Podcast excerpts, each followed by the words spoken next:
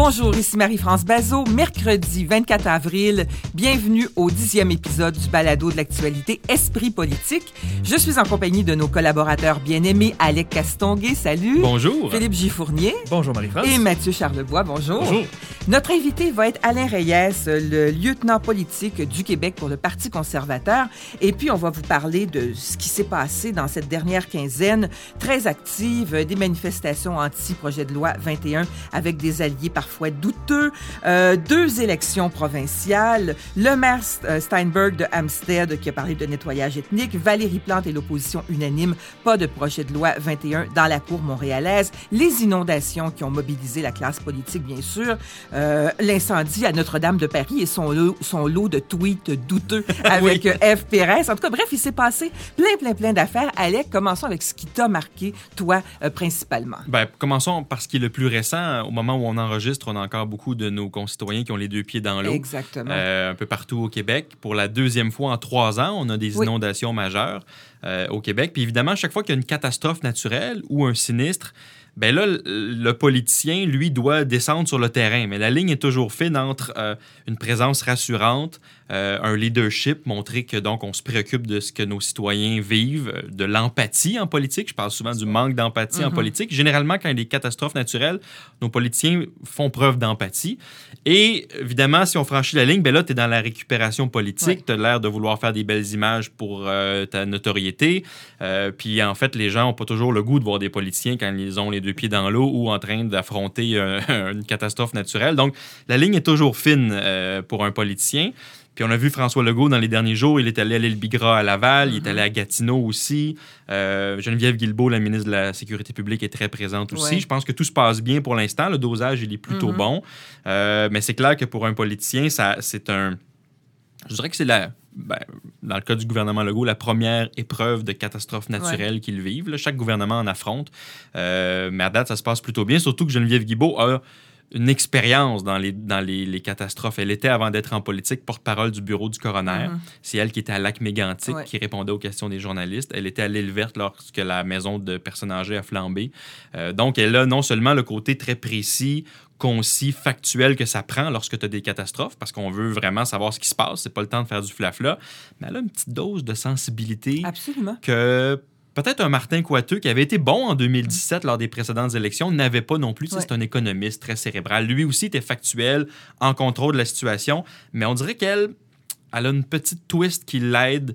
Euh, touche humaine. Ouais. Ouais, il y, a des- ben, il y a des politiciens pour qui les bottes de caoutchouc vont mieux que d'autres. Euh, Exactement. Geneviève Guilbeault, Non, ça fait plutôt bonne. bien. Et ce qui est très étonnant, d'ailleurs, dans cette affaire-là, dans la gestion, tu as raison de parler d'empathie et de vraiment ce qu'il faut avoir de, de, euh, de, de- de sympathie envers les, Mhm. les, les inondés. Mais il y a la touche politique qui est arrivée. Elle a commencé à parler de, éventuellement, il pourrait y avoir euh, un montant qui soit accordé à ceux qui veulent déménager. Et deux jours après, François Legault reprend vraiment la ligne et en fait une ligne politique. Et c'est étonnant de la part d'un gouvernement. C'est une mesure très courageuse, Ouais. je trouve, euh, et qui regarde vers l'avant parce que les effets climatiques, les, les- les effets des changements climatiques vont se faire sentir de plus en plus. Donc, il va falloir euh, prendre des décisions extrêmement courageuses, éventuellement de déménager des résidents et des quartiers. Et c'est un gouvernement qui n'avait pas de politique environnementale qui se mouille, sans Ouais. jeu de mots. J'ai trouvé ça assez étonnant euh, et courageux. Ce ouais. qui a été bien fait là-dedans, c'est que le nouveau programme d'indemnisation des, euh, des sinistrés a été annoncé quelques jours avant que les inondations commencent. Ouais. Donc, on avait l'air prêt. On a simplifié la procédure. Ça prend moins de preuves justificatives. Ça prend moins de, de, de- de- ça va être moins de tatillons. Et dans ce programme-là qu'on a annoncé, il y a le volet dont tu parles de relocalisation possible, de donner jusqu'à 200 000 dollars Ouais. en valeur à quelqu'un qui voudrait déménager. Donc, c'est pas comme si on l'avait inventé sur le fly, les deux bottes, euh, les deux pieds dans l'eau, en se disant, eh ben, parce que François Legault, ça y arrive d'inventer des politiques à mesure. Mais cette fois-ci, non. Et c'était dans le programme qui a été annoncé plusieurs jours à l'avance. Donc là, quand on a vu que le, le- le sommet des inondations était atteint, on a commencé à parler de l'après. Puis on avait déjà quelque chose de quoi parler. Et donc, ça a été plutôt bien planifié. Euh, on a, au Québec, il faut dire, on est quand même assez chanceux. On n'a pas eu de politiciens qui ont fait de grosses gaffes lors de catastrophes dans les dernières années. Pauline Marois à Lac-Mégantic en 2013 avait très bien, très bien joué son rôle. Philippe Couillard en 2017 avait bien joué son rôle. Jean Charest en 2011, lorsqu'il y avait les inondations à Saint-Jean-sur-le-Richelieu, était présent sur le terrain aussi. Euh, Justin Trudeau, au moment où on se parle, va aller à Gatineau mercredi, aujourd'hui, 24 avril, pour aller constater les dégâts. Donc lui aussi, généralement un bon dosage. Alors qu'aux États-Unis, on a vu que ça n'a pas toujours été hein? facile. Souvenez-vous de George W. Bush avec Katrina, en 2005. Ça a teinté toute la fin de son mandat. Ça avait été une catastrophe. Il était dans, dans son ranch au début, puis ça n'avait pas l'air de le préoccuper. Puis finalement, il a survolé la zone en Nouvelle-Orléans à 10 000 pieds dans les airs plutôt que d'être avec les gens. Mais il y avait des photos de lui qui regardait par la fenêtre. Ah ben oui. on se rappelle de ben oui, mais c'est pas mouillé. Il est ah pas allé. Il y avait une fenêtre qui se Puis l'an passé, Donald Trump qui va à Porto Rico puis qui lance des Scott Towels, des essuie-tout aux gens puis qui leur dit, vous savez, c'est pas comme une vraie catastrophe en parlant de Katrina, alors que eux, l'ouragan Maria venait de ravager l'île au complet. Et Mélanie en pantalon de blanc et à Louboutin. Écoute te dis, mon Dieu, ça c'était l'exemple de quelqu'un qui voulait des belles images, mais qui n'était pas prêt du tout à savoir ce qu'il allait faire. Et maintenant, c'est vraiment, comme tu disais, une figure de style. Dans la gouvernance euh, d'un parti au pouvoir, il y a la, le chapitre catastrophe naturelle. est-ce qu'on le gère bien ou est-ce qu'on le gère mal? Bon, le cas d'école, c'est Lucien Bouchard lors de la crise du verglas, euh, qui était lui-même en contrôle de, la cellule de crise, qui avait des, toute la journée, ça, ça le préoccupait. Bon, euh, puis sans rien enlever au sinistre actuel, on n'est pas dans l'ampleur de la crise du verglas non plus. Donc, c'est sûr mhm. que François Legault passe pas euh, sa journée au complet à penser à ça. Euh, mais ça montre quand même une forme de, présence rassurante. C'est important comme message à envoyer, ce que les politiciens sont en train de faire actuellement dans, la catastrophe. Oui. ce qui t'a particulièrement intéressé dans ce qui a marqué la dernière quinzaine, Alex, c'est, et le sujet est vraiment passionnant, Montréal et le reste du Québec sur la question de la laïcité, une véritable déconnexion qui, existait déjà de toutes sortes de manières, euh, mais qui est en train de se cristalliser autour de ce fameux projet de loi. Quand on a vu donc la mairesse Valérie Plante et le chef de l'opposition officielle Lionel Pérez ensemble faire une déclaration commune contre le projet de loi 21 au nom des valeurs des Montréalais, euh, je trouvais qu'il y avait quelque chose là, de politiquement intéressant parce que tous les élus donc parlaient d'une même voix. Alors que dans le fond, on le sait, les citoyens sur l'île de Montréal ne sont pas évidemment tous euh, d'accord avec cette position-là de leurs élus. On avait déjà un petit peu parlé précédemment du fait que Québec solidaire et le Parti libéral, qui ont presque tous les comtés sur l'île, sauf deux, euh, s'opposent au, projet de loi et qu'il n'y a donc pas de relais politique vraiment à l'Assemblée nationale pour ceux qui sont d'accord avec ce, ce, que le gouvernement Legault veut faire. Ben là, on le voit aussi chez les élus municipaux et ça, mhm. c'est particulier. Euh, puis j'ai essayé d'aller voir un peu à, quoi ressemblait le portrait dans la région de Montréal euh, de l'appui euh, au projet de loi de François Legault sur la laïcité. Puis il y a eu un sondage léger réalisé du 22 au 26 mars dernier, 1015 répondants, où on, voit la grande région de Montréal. C'est la région métropolitaine de recensement, donc ça inclut Laval, Longueuil. même de la CAQ. Voilà. donc c'est pas uniquement l'île de Montréal. On n'a pas de chiffre précis sur l'île seulement, mais ça donne une idée quand même de la région de Montréal. puis on voit que ben, 67% euh, des Québécois sont en faveur de l'interdiction des signes religieux pour les personnes en autorité. La région de Montréal, de recensement, donc, c'est 63% C'est pas très loin. Puis quand on dit oui, il y a des députés de la CAQ, euh, je vais juste revenir là-dessus, mais il y a aussi à Laval, cinq des six députés sont libéraux. Mhm. Puis il y a des libéraux sur la rive sud aussi. Là, donc, Il, n'y a pas juste des députés caquistes en banlieue qui teignent ces chiffres-là. Il y a aussi des gens qui ont voté pour des libéraux qui sont mhm. dans, dans, ce, dans ce sondage-là. Euh, donc oui, c'est un petit peu plus faible à Montréal que dans le reste du Québec, 63 par rapport à 67, mais on n'est pas très loin, on est dans la marge d'erreur. Euh, puis ça c'est assez constant, même quand on voyait le débat sur la charte des valeurs du Parti québécois, on avait quand quand même euh, plusieurs Montréalais qui étaient d'accord avec euh, la volonté du Parti québécois. Donc, c'est pas un bloc monolithique. Non, il y avait même dans ce sondage-là une donnée concernant les non-francophones euh, qui, à 43% si je me souviens bien, étaient derrière le projet de loi Exactement, 21. Exactement, 43 des allophones et des anglophones sont d'accord, 74 des francophones. On sait que c'est toujours plus élevé chez les francophones, mais donc, on a quand même 4 personnes sur 10 chez les anglophones et les allophones qui trouvent le projet de loi intéressant c'est pas là non plus une unanimité comme certains ont, tendance à le mhm. penser, notamment le maire de Hampstead. Alors, alors, je voulais juste souligner ça. Ça ne veut pas dire que les élus n'ont pas le droit à Montréal à leurs convictions, à leurs principes. Ils veulent réaffirmer leur, leur opposition au projet de loi. Ils ont, ils ont le loisir de le faire. C'est juste qu'il faut faire attention de ne pas franchir la ligne euh, du fait qu'il, je pense pas qu'il, parle au long de tous les Montréalais. Je pense Mhm. que là, il y a une différence à faire quand même dans ce débat-là. Oui, effectivement. Donc, vraiment, euh, Montréal et le reste du Québec. Ce sera très, très, très intéressant à suivre ces prochaines semaines. L'image, la déclaration, la personnalité qui s'est démarquée. euh, euh, Philippe, c'est un tweet euh, que tu as remarqué, un tweet de Pascal Bérubé, Ah. le leader du Parti québécois, qui date du 9 avril. Ex- Exactement, et c'était la suite d'une session euh, parlementaire à Québec. Et donc, le tweet se disait euh, qu'il avait appuyé la, la motion suivante que l'Assemblée nationale réaffirme que le territoire du Québec est indivisible et qu'elle rappelle que les lois adoptées par le Parlement du Québec s'appliquent sur l'entièreté du territoire. Donc, un petit clin d'œil ici au maire de l'ouest de, de- de- de l'île de Montréal, au English Montreal School Board et un peu aussi à Valérie Plante qui euh, tergiversait un petit peu là-dessus, de dire que les lois qu'on vote au Québec s'appliquent à tout le monde. Vous ne pouvez pas juste choisir de Ouais. ne pas euh, obéir les lois. Mais c'est la première partie, moi, qui m'a fait sourire, que l'Assemblée nationale réaffirme que le territoire du Québec est indivisible. Et je sais, Alec, tu as, écrit là-dessus la fameuse loi 99 de, de- de Lucien Bouchard. Euh, J'ai toujours eu un petit malaise avec cette loi-là. Mhm. Parce que savez-vous quel autre pays qui a une loi semblable? L'Espagne. Le pays, l'Espagne ben oui. dit que le pays est indivisible. Mhm. Et on a vu ben, des, des- des souverainistes, mais pas seulement des souverainistes, des gens de tout horizon. Et François Blanchet, l'année passée, c'était Martine Ouellette, qui déchiraient leur chemise en parlant de la Catalogne. Et bien sûr, si on regarde les, les soldats espagnols qui battaient des, gens en ligne pour les voter, bon, ça, on sait que c'est- épouvantable.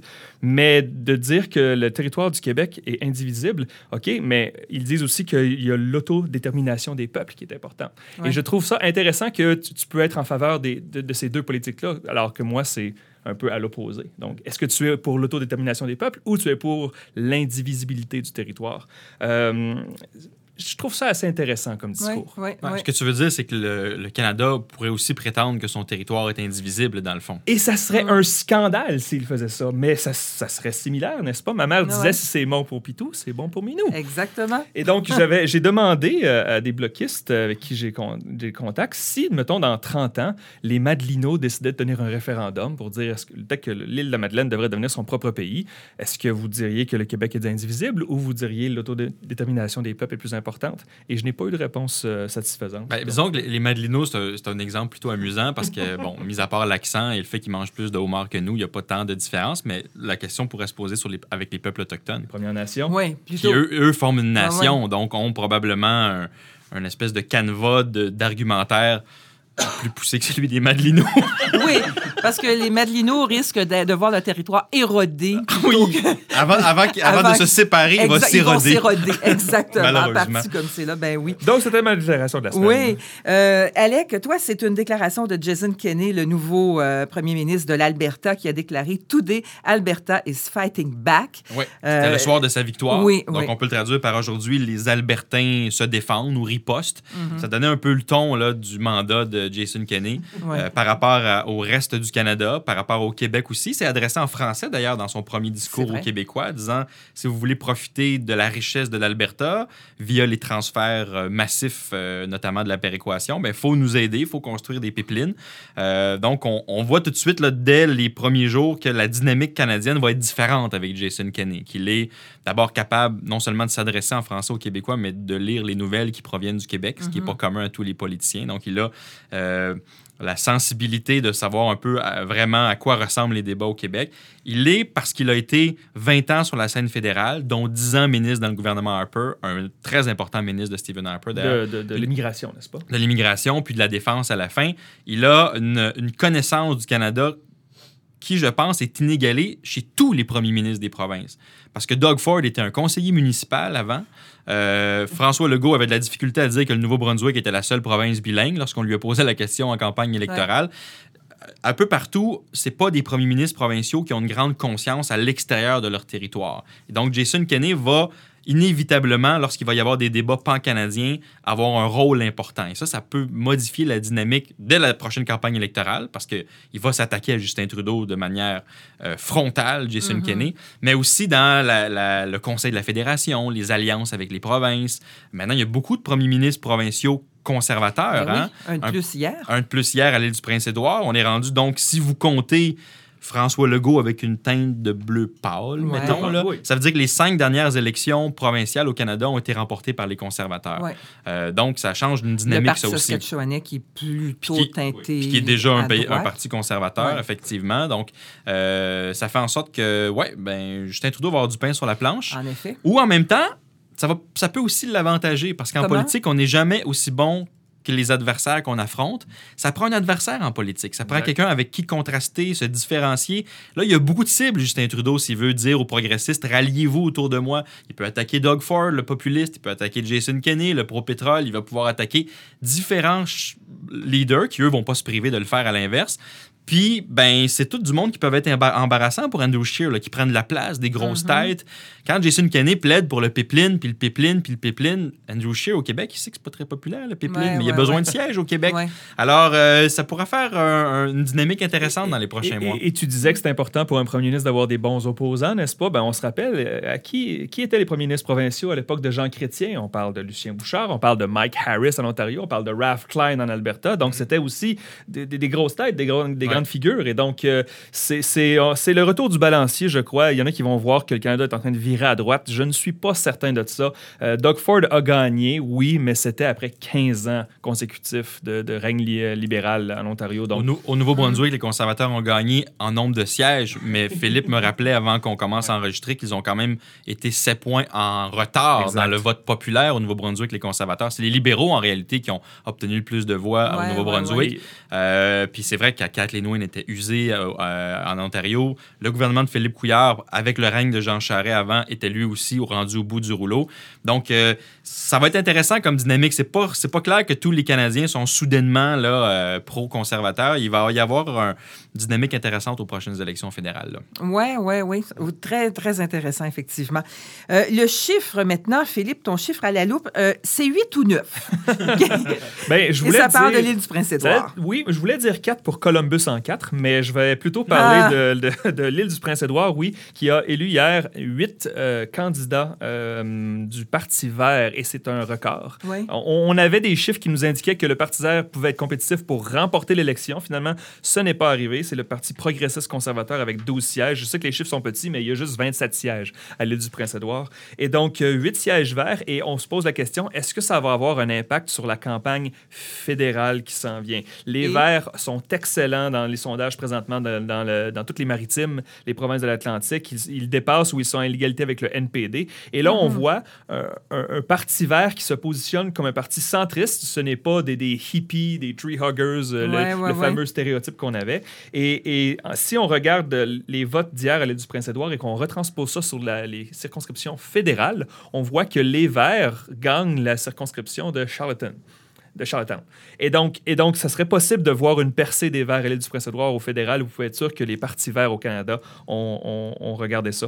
On a dit 8. Je veux juste rajouter, c'est qu'évidemment, il y a eu une tragédie la semaine dernière. Il y a un candidat du Parti vert euh, à l'île du Prince-Édouard qui est décédé dans un accident de canot avec son fils. Et donc, l'élection qui devait avoir lieu dans cette circonscription-là est reportée dans un mois. Mais les Verts l'auraient gagné. Et donc, on s'attend à ce que les, les Verts obtiennent 9 sièges sur les 27 au complet en- à l'île du Prince-Édouard. Il y a actuellement 16 élus du euh, mouvement vert, là, du, c'est pas tous le même parti, là, mais du bon, il y a, il y a 16 Ouais. élus verts au Canada. C'est un record En historique. effet, Il n'y en a ouais, jamais ouais. eu autant. Euh, il y en a donc 8, peut-être 9 à l'île du Prince-Édouard. Il y en a 3 au Nouveau-Brunswick, 3 en Colombie-Britannique, où ils détiennent la balance du pouvoir du gouvernement néo-démocrate de John Organ, un en Ontario et une au fédéral, Elizabeth May. Ouais. Donc, euh, ça va être quand même intéressant à suivre Mhm. si effectivement cette poussée-là. On parle beaucoup de Maxime Bernier à droite qui nuit aux conservateurs, qui gruge quelques votes qui peuvent être cruciaux. Ben à gauche, euh, ou du moins ce qu'on en- ce qu'on pense être la gauche, là, euh, le Parti vert va gruger quelques votes à Justin Trudeau, qui lui aussi pourrait être euh, Ah oui, ça suffisant pour, euh, peser, hein. notamment dans l'ouest du pays, en Colombie-Britannique, qui pourrait être assez fatigant en devenant un gouvernement minoritaire où là, Ouais. tu es à quelques députés de l'emporter. Et, et- et on peut dire aussi que la montée des Verts coïncide très bien avec euh, la chute du NPD. Le NPD a, on va le dire, un chef qui ne performe pas bien dans les sondages, M. Jack Meeting. Mhm. Ça marche pas du tout. Le message ne passe pas. Et donc, on peut, on peut voir que le Parti vert pourrait profiter de prendre cet espace-là au centre-gauche euh, de l'échiquier politique. Donc, c'est à suivre. Est-ce que le, Ouais. le fait que le Parti vert devienne l'opposition officielle à l'île du Prince-Édouard est un peu comme, mettons, le cadeau de mariage d'Elisabeth May? On pourrait dire ça. Parce oui. que C'est vrai, elle- oui, Oui, oui, oui. Parce qu'elle s'est mariée lundi, Oui. jour de la Terre. Oui. de Ça la s'invente pas. La chef du Parti vert qui se marie le jour de la Terre en Colombie-Britannique avec son conjoint depuis plusieurs années, un, un fermier, John Killer. Euh, donc, euh, c'est peut-être un peu son cadeau. Je pense qu'elle aurait apprécié que les Verts gagnent, comme on, le- Oui. bien, bien du monde Les, le les pensait. derniers Ouais, ouais, sondages qu'on avait indiquaient que les Verts pouvaient gagner, mais ils n'avaient pas la machine, le get out the vote À la machine. dernière là. minute, là, Mm. les gens ont peut-être hésité un petit peu. C'est l'année des, euh, des mariages chez les chefs fédéraux parce que Maxime Bernier se marie à la fin du mois de juin aussi. C'est vrai? Oui, avec sa conjointe de- depuis plusieurs années, Catherine euh, Le Tarte. Donc euh, voilà, peut-être que lui, qu'est-ce qu'on pourrait lui souhaiter comme cadeau de mariage? Remporter son siège en Beauce, Ça serait peut-être? déjà un début. Ouais. Ce serait déjà pas Euh, pire. de, de- de finalement décoller, parce que si on, juste, on fait une petite mini parenthèse sur le Parti populaire, euh, ça fait maintenant quoi, sept mois que le parti existe? Dans les sondages, c'est 2-3 tout le temps. Il il ça ne fonctionne pas jusqu'à maintenant. Je ne dis pas que ça fonctionnera jamais, mais il n'y a pas de montée pour le Parti populaire pour l'instant. Donc, Hmm. M. euh, Maxime Bernier pourrait souhaiter peut-être faire quelques percées dans les partis les plus conservatrices du Canada. On passe maintenant à l'entrevue. Euh, notre invité, euh, en fait, ton invité, Alec, euh, avec Philippe, c'est Alain Reyes, le député de Richmond-Arthabasca et le lieutenant politique du Québec pour le Parti conservateur. Alors bonjour, euh, Alain Reyes. Merci d'être avec nous euh, aujourd'hui. Fait plaisir. Vous êtes député de Richmond à Arthabasca au Québec, lieutenant d'Andrew Scheer aussi pour le Québec, euh, l'un des organisateurs de la prochaine campagne électorale. Puis on, vous reçoit aujourd'hui au balado pour parler de votre, euh, entre autres, conseil général qui a lieu en fin de semaine à Victoriaville. Euh, vous attendez 600 militants sous le thème Un leader, une équipe, prêt à gouverner. C'est quoi l'objectif en fin de semaine de ce rassemblement-là militant?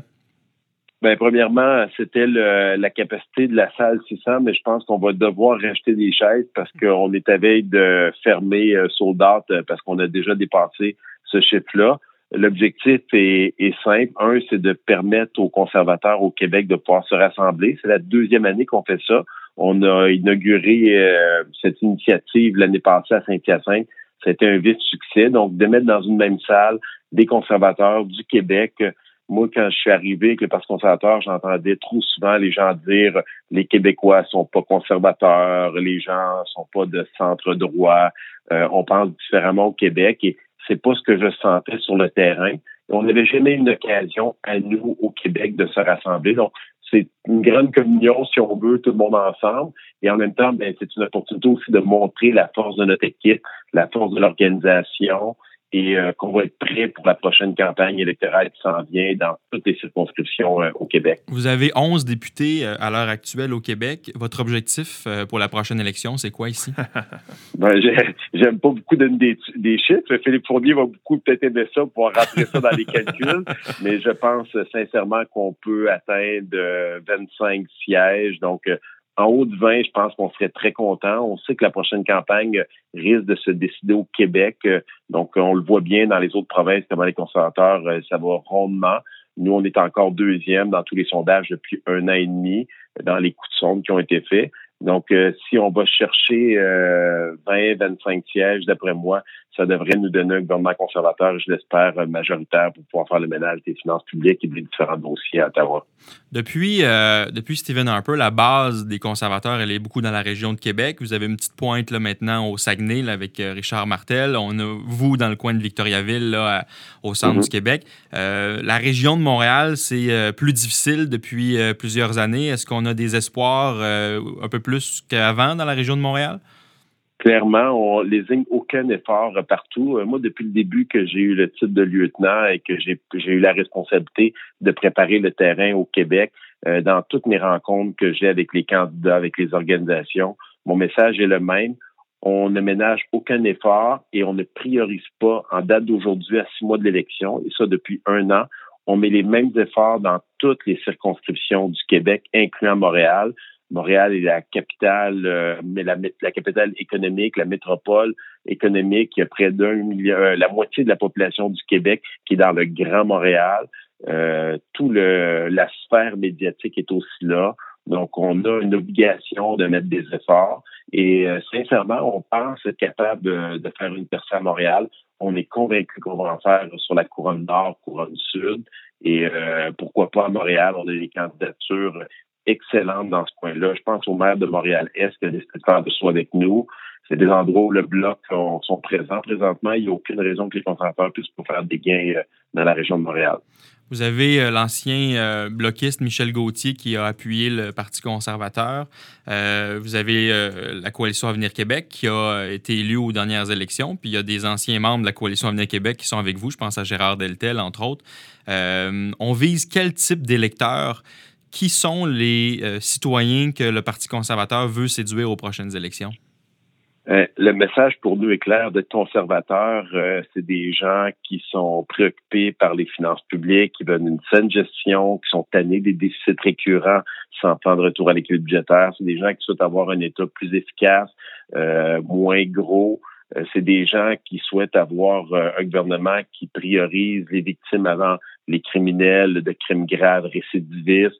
Donc, euh, des gens qui répondent à un discours de centre-droit, pas centre-droit comme certains essayent de mettre en évidence religieux sur les questions sociales. On n'est pas là du tout. Notre chef a été catégorique que ces enjeux-là ne seraient pas ouverts sur les deux chiffres. Donc, on veut remettre en place un gouvernement qui est pragmatique, et qui répond aux préoccupations des gens au quotidien de façon beaucoup plus précise. Puis on voit par les propositions qu'on a déjà qu'on a déjà lancées. Naturellement, il y a une grande séduction par le, au Québec avec cette tournée qu'on a fait à l'écoute des Québécois.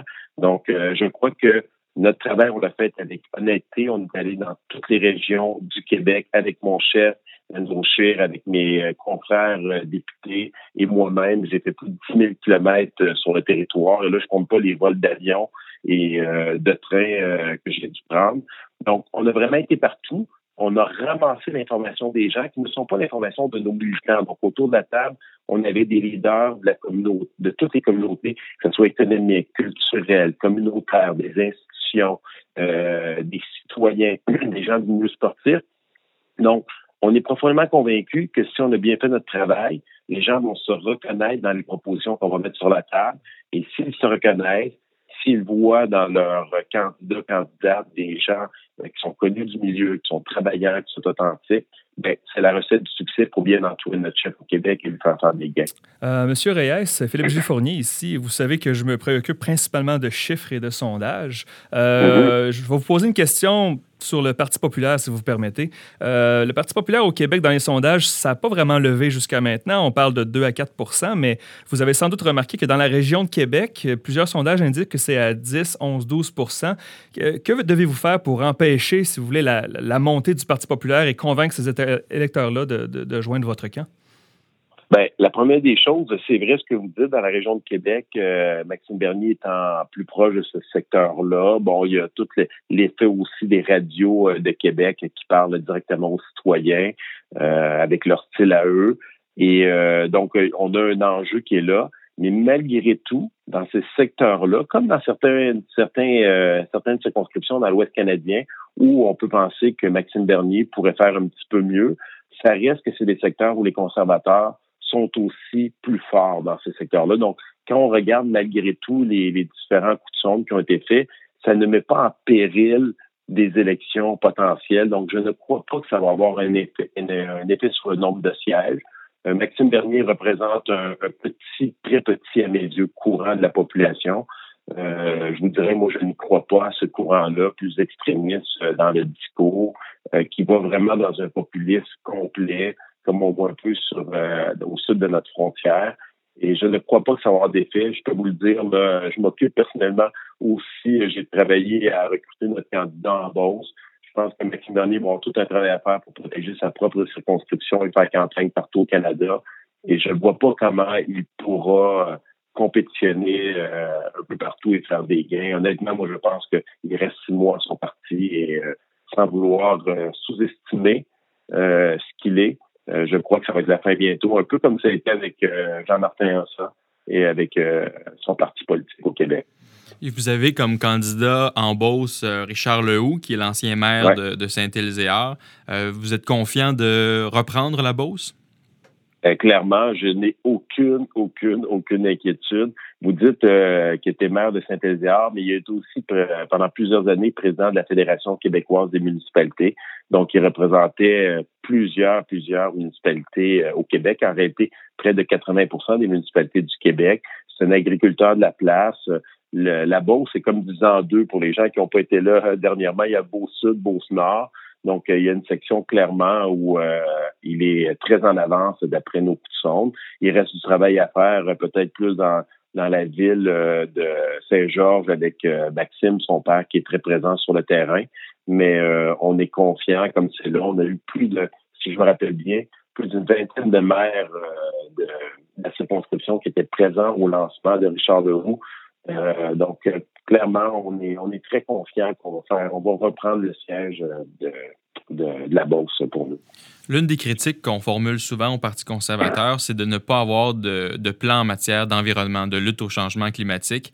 Euh, bien des électeurs pensent que ça va être une, une élection qui va se jouer sur ce front-là, pour qui c'est un vote qui est important.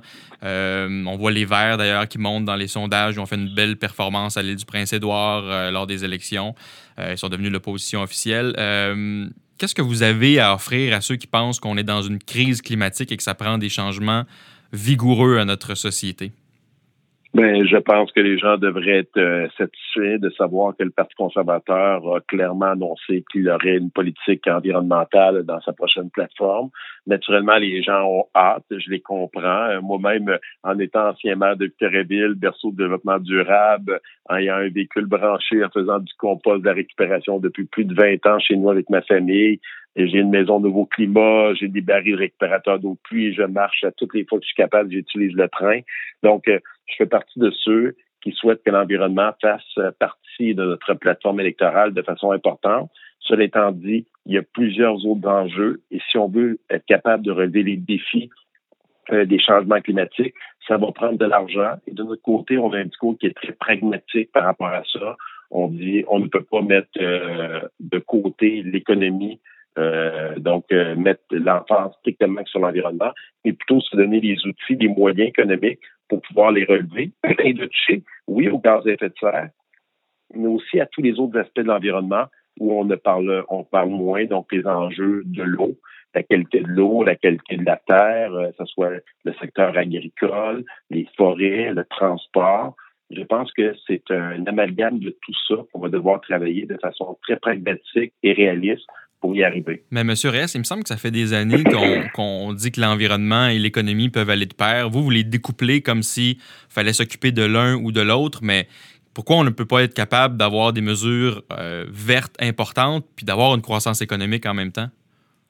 Euh, je dis, euh, au contraire, je dis qu'on doit faire les deux en même temps, justement, mais pas un au détriment de l'autre. Donc, c'est clair et je pense que le discours des environnementalistes, je vais, je veux pas, je veux pas, je veux bien que mon mot soit pas trop plutôt fort, pas des alarmistes là par rapport à cet enjeu-là, euh, mais il faut en même temps dire les vraies choses aux gens. Quand j'entends euh, lors de la dernière émission de 2460, Champagne, euh, je veux dire son prénom, je l'oublie. Dominique, Dominique euh, Champagne. Dominique Champagne. Le metteur en scène, il dit il faut arrêter les pipelines à la source, le pétrole, si on veut changer les choses. Ben, je trouve que ce discours-là extrémiste de l'autre côté, qui nie des faits de la consommation de ce produit-là, qui fait en sorte que l'on fait mal à notre économie, particulièrement en Alberta, ne nous aide pas à avoir un discours constructif par rapport à cet enjeu-là. Moi, je connais personne le matin qui se lève, qui décide de prendre son auto euh, au lieu de son vélo ou de marcher parce qu'il y a un pipeline qui passe dans sa province. Je pense qu'il faut travailler plutôt sur les changements, les habitudes des gens, les habitudes de consommation. Il n'y a aucune entreprise qui va construire un pipeline qui coûte des milliards si c'est pas rentable. S'ils souhaitent le faire, c'est parce qu'il y a une demande de la, population et c'est là qu'il faut travailler sur les changements euh, d'habitude, les changements de consommation des citoyens.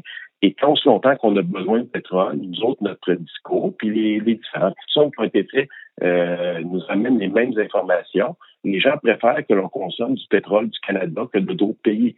Donc, euh, particulièrement des Américains, puis encore un 10% qui vient de l'Arabie saoudite. Donc, je pense que ce discours-là peut être euh, peut être euh, rassemblé un grand nombre de personnes, de dire faisons tourner notre économie, ces revenus qui sont générés euh, par cette économie-là, par cet emploi puissent nous permettre d'avoir des programmes, puissent nous permettre de, de relever les défis de demain, mais vous, des mesures pour préparer la transition énergétique. Mais soyons réalistes en même temps et donnons pas de fausses informations à la population. Le Parti conservateur, est-ce qu'il est toujours en faveur euh, d'un pipeline qui passe au Québec, dans l'Est, comme le défunt projet Énergie-Est? Ben, première des choses, le projet Énergie Est a été une catastrophe en termes de vente. Si on en est d'accord, ce projet-là n'existe plus, même si les gens veulent le, ramener. Euh, mais s'il y avait un autre projet privé euh, qui, qui souhaitait faire passer la matière première de l'ouest vers l'est euh, pour les raffineries, mais c'est clair qu'on l'envisagerait naturellement avec les normes environnementales les plus élevées. Nous, ce qu'on dit, c'est qu'on doit travailler ensemble et s'il y a un besoin, ben regardons-le de façon très sérieuse. Mais M. Legault s'est clairement prononcé là-dessus qu'il n'y avait pas d'acceptabilité sociale sur la pipeline. Euh, est-ce que vous avez travaillé avec M. Legault, même si pour l'instant il semble s'opposer au projet? C'est clair. Je pense qu'on peut pas faire autrement. On va devoir tenir compte des, acteurs, des élus, que ce soit municipaux, provinciaux. Mais ça ne veut pas dire qu'il n'y a pas de pédagogie à faire. Il y a des discours qu'on doit avoir avec ces gens-là. Puis je pense qu'il faut être capable de dire les vraies choses, de nommer les choses, de ne pas avoir peur. C'est un enjeu aussi qui est de juridiction fédérale. Euh, je fais partie de ceux qui veulent protéger les, juridictions municipales et, et provinciales à chaque fois que j'ai la chance de le dire. Le Parti conservateur est un parti qui reconnaît les compétences des provinces, mais il faut aussi euh, être conscient qu'il y a des compétences qui appartiennent au fédéral aussi. Cela étant dit, ça ne veut pas dire qu'il ne faut pas consulter, il ne faut pas tenir compte des préoccupations des gens. Euh, moi, je dis souvent à mes amis, s'il faut que le pipeline soit deux fois plus gros euh, pour, protéger les fuites potentielles, ben, regardons-le. Est-ce que si c'est ça qu'il faut faire pour protéger les autres, est-ce qu'on ne devrait pas avoir un autre parcours pour éviter les zones urbaines où il y a une grande population qui vit? Est-ce qu'il n'y a pas moyen de contourner euh, des cours d'eau pour y arriver? Est-ce qu'on est obligé de passer par Montréal?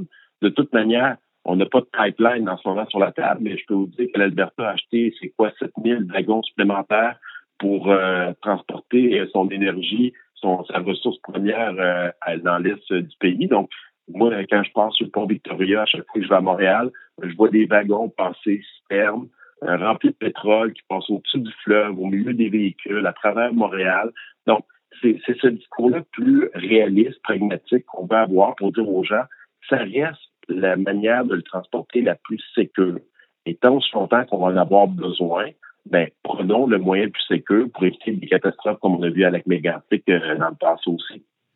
Parfait. Ben, écoutez, merci beaucoup, M. Reyes, d'avoir été avec nous euh, aujourd'hui. On apprécie votre temps, puis on vous souhaite un, ben, un bon conseil général avec vos euh, militants en fin de semaine. Ça fait plaisir. Bonne journée à tout le monde. Merci, au revoir. Merci, au revoir. Maintenant, le moment de l'analyse de Philippe. Tu vas nous parler de Jason Kenney et de ses conservateurs unis qui ont gagné l'Alberta. Qu'est-ce qui s'est passé exactement? Écoutez, euh, il n'y a, pas beaucoup de précédents pour la fusion de partis politiques, euh, ni au Québec, ni au Canada. C'est rare que ça arrive. L'exemple, bien évidemment, récent qu'on peut avoir en tête, c'est la fusion de l'Alliance canadienne avec Stockwell Day et, et du Parti progressiste conservateur au fédéral. À, la première élection de ce parti-là, ils avaient, ils avaient recueilli moins de votes que les votes combinés des deux partis à l'élection précédente. Donc, éventuellement, Stephen Harper a pris le pouvoir pour une décennie, mais la première élection, ça n'avait pas fonctionné. M. Kenney a réussi à joindre les deux, pays les deux partis de droite en Alberta et a obtenu non seulement une plus grande part du vote, mais aussi en chiffre absolu plus d'un million de votes pour le Parti conservateur uni. Une énorme victoire, 63 sièges sur 87 circonscriptions. Euh, donc, il a réussi son pari. Euh, il a remporté de toutes les régions rurales de l'Alberta. Mm-hmm. Euh, il a remporté la majorité des, circonscriptions à Calgary. À Edmonton, ça a été plus difficile. Ça a été un fief pour le NPD. Et euh, si on, peut parler de cette élection-là, Alec l'a mentionné avec Jason Kenney qui frappe très fort sur Justin Trudeau, qui est parti en campagne. Il avait comme l'impression, on avait l'impression que c'était pas Rachel Notley qui était son adversaire, mais bel et bien Justin Trudeau. un mot aussi sur Rachel Notley. Elle a remporté, il y a quatre ans, euh, la majorité à l'Assemblée législative de l'Alberta avec 41 Dans bien des provinces, 41 du vote, tu gagnes. Mhm. Mais là, elle avait gagné ben, justement parce qu'elle faisait face à deux partis conservateurs qui étaient divisés. Elle a obtenu plus de votes qu'il y a quatre ans, mais elle a perdu. Le taux de participation en Alberta, qui est généralement sous la barre des 50 est monté à 71 Et donc ça, c'est, je crois, un signe que pour l'élection fédérale, les Albertains vont sortir en masse et Et Ils vont être mobilisés. Ils vont être mobilisés. Et Mhm. le, Justin Trudeau avait remporté quatre sièges en Alberta Ouais. euh, en 2015. Ils sont tous en danger. Ouais. Et euh, ça serait difficile de voir la, la marque libérale en Alberta. Ah non, ça risque d'être peinturé bleu foncé au grand complet. Au hein. grand complet, il y a peut-être une circonscription au centre-ville d'Edmonton, euh, Edmonton Strathcona qui s'appelle, qui pourrait rester au NPD, mais ça ressemble bleu mur à mur. Mhm. Et ça te permet de faire une petite mise à jour de ta projection fédérale? La projection fédérale, donc il y a, les, les sondeurs se sont un peu calmés depuis ce qui semble être la fin de l'histoire de SNC Lavalin et de Jody Wilson-Raybould, Euh, mais les chiffres continuent et on regarde, il y a un certain resserrement des, des intentions de vote. Les conservateurs autour de 36, les libéraux autour de 33. Au Québec, les libéraux sont toujours en tête, mais on- depuis le début, de, depuis le nouvel an, les libéraux auraient perdu environ 10 points. Donc ils sont toujours Au en Québec. tête, au Québec seulement. Et, mais ça s'est resserré. Les conservateurs, on a parlé un peu tantôt à M. Reyes, sont autour de 23% Le bloc est à 18 Je sais qu'il y a des bloquistes qui se demandent pourquoi ça monte pas plus. Ils étaient à 12 ou 13 avant l'arrivée de M. Blanchet. Là, ils sont autour de 18 ce qui est similaire au score qu'ils ont eu euh, il y a 4 ans. Et euh, le NPD, ben, c'est la débandade. Le NPD au Québec, euh, M. Boulris, peut-être dans Rosemont, la petite patrie. Euh, Peut-être. et ça pourrait... Même pas sûr. C'est même pas sûr. Ruth Donc, Hélène, euh, qu'est-ce qui va se passer? Ruth peut-être qu'il y a un facteur de justement la candidate vedette, mais c'est très difficile avec, avec les chiffres actuels de voir Ruth Hélène remporter euh, Mas- Bernier, Berthier Masquinongé. Oui, exact. Donc, euh, à suivre pour les chiffres fédéraux, on, on suit ça de semaine en semaine. Et je me tourne vers Mathieu Charlebois. Bonjour, rebonjour Mathieu. Bonjour. Euh, tu vas nous parler du français à Montréal. Oui, parce que l'Office québécois de la langue française a publié la semaine dernière, ou peut-être un peu l'autre d'avant, son rapport sur l'évolution de la situation linguistique au Québec. C'est un rapport qu'ils sont supposés euh, re- faire tous les cinq ans, mais le précédent rapport datait d'il y a 11 ans. Je savais que le temps paraissait plus long sous les libéraux, mais je savais pas qu'il l'était pour vrai. Je d'apprendre ça. D'ailleurs, parlant des libéraux, je suis tombé sur un article de la presse canadienne qui avait pour titre Langue française, deux points. Le Parti libéral craint des compressions. J'ai ri. J'ai ri. Moi, je dis, on annule le bye-bye, puis on fait juste diffuser ce titre-là pendant une heure et demie. Langue française, deux points. Le Parti libéral craint des compressions. Bref. Moi aussi, moi aussi, quand je l'ai vu, je me suis dit, il y a quand même un peu de culot là-dedans. Ouais, ouais, ouais. Donc, revenons au rapport. On apprend dans le rapport de l'Office que 94% des Québécois se disent capables de soutenir une conversation en français. Je suis pas certain que j'ai vraiment envie d'avoir une conversation avec 94% des Québécois, mais c'est quand même positif. Dans le moins positif, par exemple, on apprend aussi que lorsqu'on rentre dans un commerce à Montréal, on a 8% des chances d'entendre Bonjour aïe, ce qui nous horripile 100% of the temps. Bonjour aïe, évidemment, c'est surtout au centre-ville parce que sur le plateau, tu as plutôt 20 euh, 20 des chances de te faire accueillir par un bonjour du coup Ouais. tout, tout, tout, tout, tout aussi agressant. Euh, il paraît que le bonjour hi, c'est une façon de dire aux touristes Inquiète-toi pas, on parle aussi anglais. Et ça, c'est bien mal connaître son touriste anglophone, surtout le touriste américain qui s'est même jamais demandé si ça se pouvait une place qui parle pas anglais. T'as pas besoin de leur dire, ils pensent par défaut que tu parles anglais. Inquiétez-vous pas. Mais le 8% de bonjour hi, c'est pas la fin du monde, the end of the world. Au moins, c'est en bilingue, hein, comme Justin Trudeau, Justin Trudeau. Je peux vivre avec. Je peux vivre avec le bonjour hi, pas avec Justin. Euh, On a compris. Ouais, ouais, ouais. ce qui fait plus mal, c'est le 17% de commerce on va nous accueillir juste en anglais à Montréal. En force est de constater que sur le plancher des vaches, dans, dans la vraie vie courante, le français comme langue commune à Montréal, c'est pas gagné. Puis si on l'affirme pas plus clairement, ça ne sera pas gagné non plus. On s'accroche beaucoup au symbole de l'accueil au magasin parce que justement, c'est un symbole. Hein, Quand tu es quelqu'un qui a un choix de langue à faire, quand tu es quelqu'un qui parle pas naturellement français, puis qu'il faut que tu choisisses dans quelle langue tu vas vivre. C'est le genre de symbole qui te dit Montréal, c'est la ville où l'équipe de hockey perd tout le temps, mais elle perd en français. Moi, personnellement, je rêve de commerce où on m'accueille ni en bilingue, ni en anglais, ni même en français. Je rêve de commerce où on me laisse tranquille, où je peux me promener deux minutes sans me faire demander Est-ce que je peux vous aider? Mais si on est pour me parler à Montréal, j'aimerais que ce soit d'abord en français. Et ça, c'est le genre de désir qui fait de moi une vieille personne. Euh, ça et le fait que je commence à faire de l'apnée du sommeil. Parce que les plus jeunes, eux, ça les dérange de moins en moins. Depuis 2012, le pourcentage de 18-34 ans qui se, qui ne se disent pas contrariés du tout par un service en anglais est passé de 23% à 40% C'est le double. Et si ça continue à ce rythme-là, au prochain rapport, ils vont être 80 puis dans le rapport d'ensuite, ils vont être 160 puis on va manquer de jeunes pour le nombre de commerçants unilingues anglophones. Je vais laisser Philippe euh, corriger mes, mes chiffres peut-être plus tard. J'ai fait un cégep pas de maths. J'ai mal à la tête. J'ai. Mais si les plus jeunes ne s'inquiètent pas trop avec la langue, est-ce que ça se pourrait que ce soit parce que leurs parents leur ont pas trop donné l'exemple? Hein, Est-ce que ça se peut qu'ils aient pas un peu abandonné le combat dernièrement pour se focuser sur d'autres choses? Alors, depuis qu- presque 15 ans, les parents de ces jeunes-là font une fixation sur les signes religieux et plusieurs capotent parce qu'ils sont venus une fois à Montréal il y a 5 ans puis ils ont vu une femme en niqab. Alors, on serait en pleine invasion islamique et c'est pas mal le combat qu'on décide d'avoir, euh, de, de- de mener depuis un petit bout. Mais moi, quand je pense à ma ville dans 50 ans, j'ai moins peur de devoir contester mon billet de stationnement devant un tribunal islamique que j'ai peur d'être le dernier à dire encore stationnement plutôt que parking. Des fois, il faudrait peut-être juste choisir ses combats et les jeunes vont suivre. Merci, Mathieu. Ça fait plaisir et c'est plaisir. Yeah. du coup.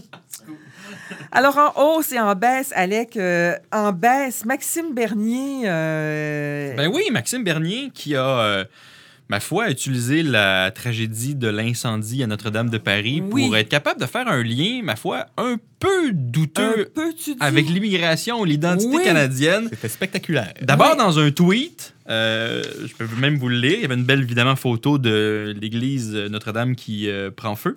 Et là, ça disait L'incendie à Notre-Dame nous a rappelé que notre civilisation occidentale, ses traditions, valeurs et institutions sont vulnérables, tout comme ses édifices grandioses. Il faut les protéger et reconstruire lorsque nécessaire. C'est vrai aussi pour notre identité canadienne. Et là, on s'est dit, bon, euh, un tweet de Maxime Bernier qui met le feu aux poudres, c'est pas Ouais. vraiment nouveau. Mais il a aussi envoyé une lettre à ses sympathisants pour réclamer des dons avec le même discours. Ben, voyons. Euh, La version longue de ce discours-là, avec des, la avec des version longue, c'est écarts, ça? des écarts logiques assez impressionnants. La version longue de son tweet pour dire ben, si vous êtes d'accord qu'il faut protéger l'identité canadienne, faites-moi un don. Là, t'es là, l'identité canadienne, Notre-Dame de Paris, ça, ça prenait Maxime Bernier pour faire un lien entre Ouais. les deux quand même. Fait que c'était pas. euh, mettons que je l'ai mis, euh, je l'ai mis en baisse. C'était pas son meilleur. Et parlant, euh, parlant de déclarations autour de Notre-Dame de Paris, Eve Torres, Oui. ex-candidate pour euh, Québec solidaire, Ben oui, qui euh, elle aussi. euh, ex-jouteuse. oui, qui elle aussi a pas euh, été particulièrement euh, inspirée, disons-le comme ça, lors de l'incendie de Notre-Dame de Paris, Ou ou, trop trop inspirée. qui, euh, elle a fait un. C'était pas Twitter, elle, son mode de fonctionnement, c'est Facebook. Euh, il me semble que c'était sur Facebook. Ouais, C'était sur c'est- je pense que c'est un Facebook, commentaire sur Facebook. Ouais. Voilà, elle dit, euh, elle dit quand tu euh, interdis, elle fait un lien avec le projet de loi 21 de Oui. François Legault. Et elle dit euh, donc euh, quand tu interdis aux autres de porter leurs signes religieux, tu dois, euh, tu fâches notre ami imaginaire. Puis voilà le résultat. Puis là, tu te dis, Hmm, ok, ouais. Surtout que son commentaire commençait par Oh, je me retiens de faire la blague depuis tantôt. Ben, retiens-toi encore un petit peu. Oui, oui, Oui, oui. après oui, ça, oui. c'est excusé. Elle a dit c'était une blague. Euh, J'aurais peut-être pas dû. Ben non, t'aurais pas dû. Parce que quand tu es une personnalité le moindrement publique puis que tu fais des liens euh, qui ont qui existent pas, ça se peut que les gens te tombent dessus à bras raccourcis. Et, et tout ça pour un feu causé par un problème électrique, peut-être, en tout cas. Ouais, bref. ouais, Euh, ouais. ouais. Mais tu sais, c'est- on est rendu là, là. On est rendu qu'il y a un, un monument du patrimoine mondial que tout le monde admire qui brûle et il y a des politiciens ou d'ex-candidates qui se disent ben moi je pourrais faire un lien avec non? Non non. non non non non non, tu peux pas. Tu peux juste pas. Merci. Bye bye En tout cas, dans les deux cas, ce fut remarqué et remarquable. Pas? En hausse, par contre, Rachel Notley qui a évité le pire au NPD en Alberta. oui ben Mathieu euh, pas Mathieu pardon. Philippe en parlait tantôt disant qu'elle avait eu plus de votes au total que Ouais. lors de la précédente élection. Euh, elle reste comme chef de l'opposition officielle et je trouve ça bien parce que ça n'existe plus dans notre société euh, moderne qui brûle ses politiciens à la vitesse grand V, des chefs qui restent même s'ils ont perdu. C'est vrai. Euh, habituellement, ils quittent parce qu'ils veulent pas être dans l'opposition. Ben, elle, elle dit Moi, je vais être dans l'opposition et je vais faire un travail qui est tout à fait honorable de tenir en joue le gouvernement conservateur de Jason Kenney qui a été élu. Et comme en Alberta, mis à part la parenthèse de quatre ans des néo-démocrates, les conservateurs avaient gouverné pendant les 44 années précédentes, c'est la première fois qu'il y a un gouvernement conservateur qui s'installe et qui a une vraie opposition devant lui, qui va Mm. poser des questions. Il était tellement dominant avant que les chefs de l'opposition se succédaient, puis on n'avait pas d'opposition structurée. Et là, on va avoir quelqu'un qui est capable d'articuler un discours ouais, différent, assis en face de Jason Kenney. Ma foi, c'est une bonne nouvelle pour la démocratie. c'est une très bonne nouvelle et d'ailleurs, elle l'a mentionné dans son discours euh, le soir de l'élection, le- son discours de défaite. Elle a dit le- le- le- être premier ministre de l'Alberta n'est plus un birthright, comme elle avait dit en anglais. Donc, il va y avoir une vraie opposition et maintenant, les conservateurs, oui, ils ont remporté l'élection, mais je- ça serait difficile de les voir remporter pour quatre autres décennies. Donc, Est-ce il y a une vraie opposition. Est-ce qu'elle va diriger les troupes néo-démocrates aux prochaines élections dans quatre ans? Peut-être pas. Mais le temps où elle va être chef de l'opposition, ben, ça va donner quelque chose de structuré puis un débat plus intéressant. Peut-être qu'il y a un poste du NPD fédéral euh, qui va être libre après le 22 octobre, hein, n'est-ce pas? Donc, euh, Moi, mon petit doigt me dit que si elle faisait le saut fédéral, elle irait avec les libéraux de Justin Trudeau et non pas avec le NPD de Jack Mitzing parce qu'ils sont tellement opposés aux pipelines qu'elle souhaitait avoir que je les vois pas, je la vois pas aller chez les, les néo-démocrates. Je serais très étonné. Hmm, à Voilà. suivre, euh, Madame Notley. Voilà. Et euh, une autre femme euh, politicienne, Geneviève Guilbeault, on en Oui. parlait en début d'émission, euh, la ministre de la Sécurité publique. qui fait un très bon travail lors des inondations actuelles, dans un rôle qui est toujours évidemment un peu délicat.